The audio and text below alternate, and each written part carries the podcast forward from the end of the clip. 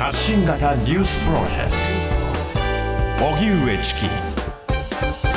セッション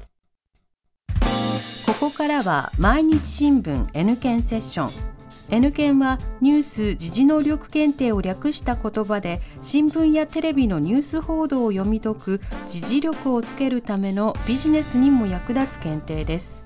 毎週月曜のこの時間はそんなニュース時事能力検定。N 検を目指す方に時事力をつけていただくため一つの時事問題に関するテーマを取り上げ解説とクイズでリスナーの皆さんと学んでいきます。それでは今日取り上げるテーマはこちらです。ホンダが2026年から F1 に復帰へ。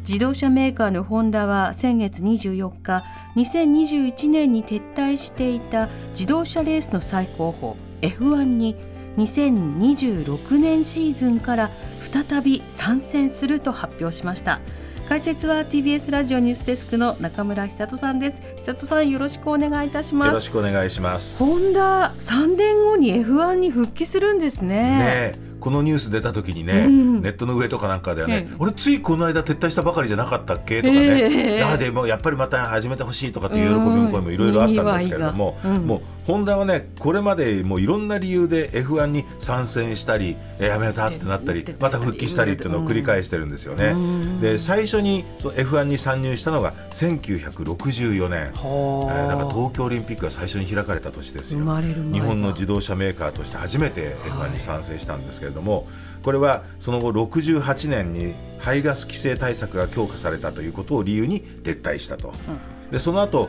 1983年から1992年にはアイルトン・セナ選手を擁するマクラーレンと組んで一時代を築いて日本でも F1 ブームってのは巻き起こしたわけですよね。見てましたね。あの頃だってほらホンダ最強のエンジンとかってね呼ばれましたもんね。すごかったもの、うん、セナ。そうだけどもあのバブル経済の崩壊の煽りで撤退したと。うん。でその後も2000年から2008年2015年から2021年というふうに参戦撤退を繰り返して今回が第5期の参戦ということになります。そうそうそう、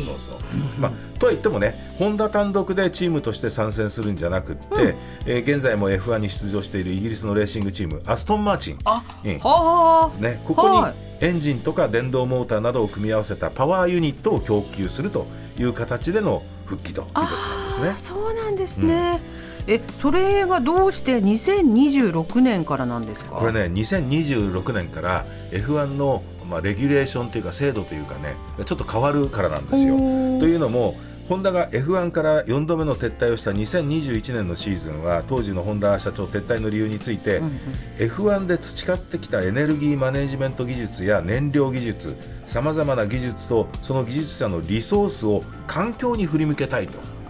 いうことに説明してるんですよね。なるほど、うん、というのもそのこの F1 に出る車っていうのはガソリン車ですよね、はいはい、これ二酸化炭素を排出するわけです。うん、でホンダは会社として脱炭素化に舵を切って電気自動車 EV に集中するために F1 を撤退したということになってるんですよね。はい、でこのルール F1 のルールが2026年からその変更されるということなんですがあそうなんですか？これどういうふうに変更されるかというと、はい、こちらも脱ガソリン車の流れを受けて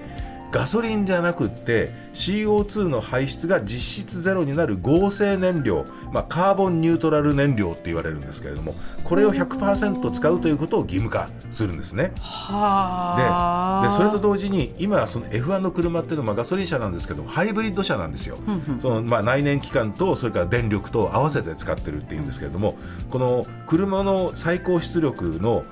今50%をエンジン50%を電動モーターで賄うようにしようと。今は80%がエンジン20%がモーターっていう形なんですけども、それを半々にしようということですよね、だから現在に比べて電気エネルギーの比率が大幅に高められるということで、えまあ、このホンダとしては会社の脱炭素化の方向性と一致したと。だから F1 への参戦を決定したというふうに説明してるんですね。そうなんですか、うん、さあそれではここでニュース時事能力問題です。はいえー、F1 でも CO2 の排出量を実質ゼロにする取り組みが始まりますが世界各国も2050年までに温室効果ガスの排出量を実質ゼロにするという目標を掲げています、はい、この実質ゼロの説明として正しいものを次に挙げる4つの中から選んでください。はい。1 CO2 の排出量を実際にゼロにする2 CO2 の排出量を極力減らしてゼロに近づける。3排出された CO2 を森林などが吸収する分で差し引きゼロにする。4排出された CO2 を集めゴミとして処分することで差し引きゼロにする。さあラジオをお聞きの皆さんも一緒に考えてみてください。それではシンキングタイムスタートです。リスナーの皆さん、一緒に考えましょえー世界各国は2050年までに温室効果ガスの排出量を実質ゼロにするという目標を掲げています。この実質ゼロの説明として正しいものを次に挙げる4つの中から選んでください。1CO2 の排出量を実際にゼロにする。2CO2 の排出量を極力減らしてゼロに近づける。3排出された CO2 を森林などが吸収する分と合わせて差し引きゼロにする。4排出された CO2 を集めゴミとして処分することで差し引きゼロにする。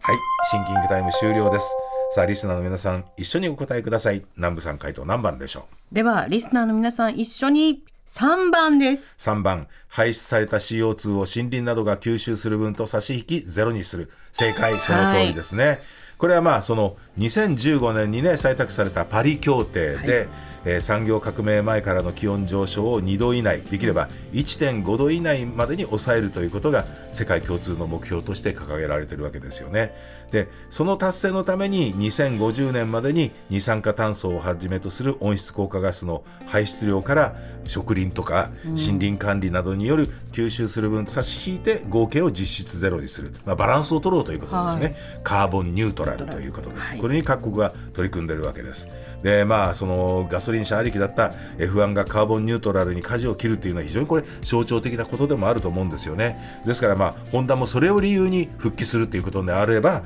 その技術をねもう存分に見せつけてほしいなっていう感じがしますよね。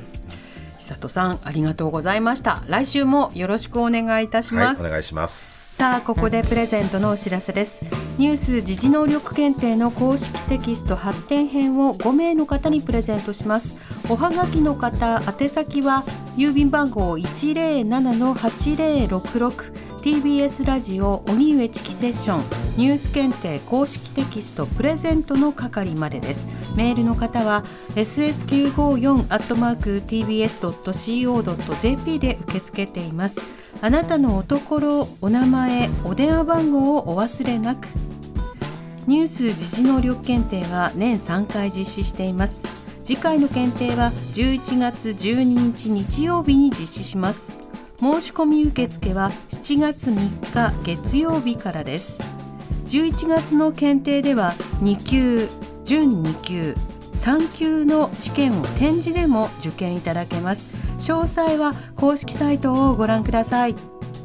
毎日新聞 N 検セッション今日はホンダが2026年から F1 に復帰へをテーマに取り上げました。発信型ニュースプロジェクト。TBS ラディオ905-954おぎゅうえちきセッションパンサー向かいのフラット。木曜日のパートナーを担当する横澤夏子です。バタバタする朝をワクワクする朝に変えられるように頑張りますパンサー向井のフラットは月曜から木曜朝8時30分から。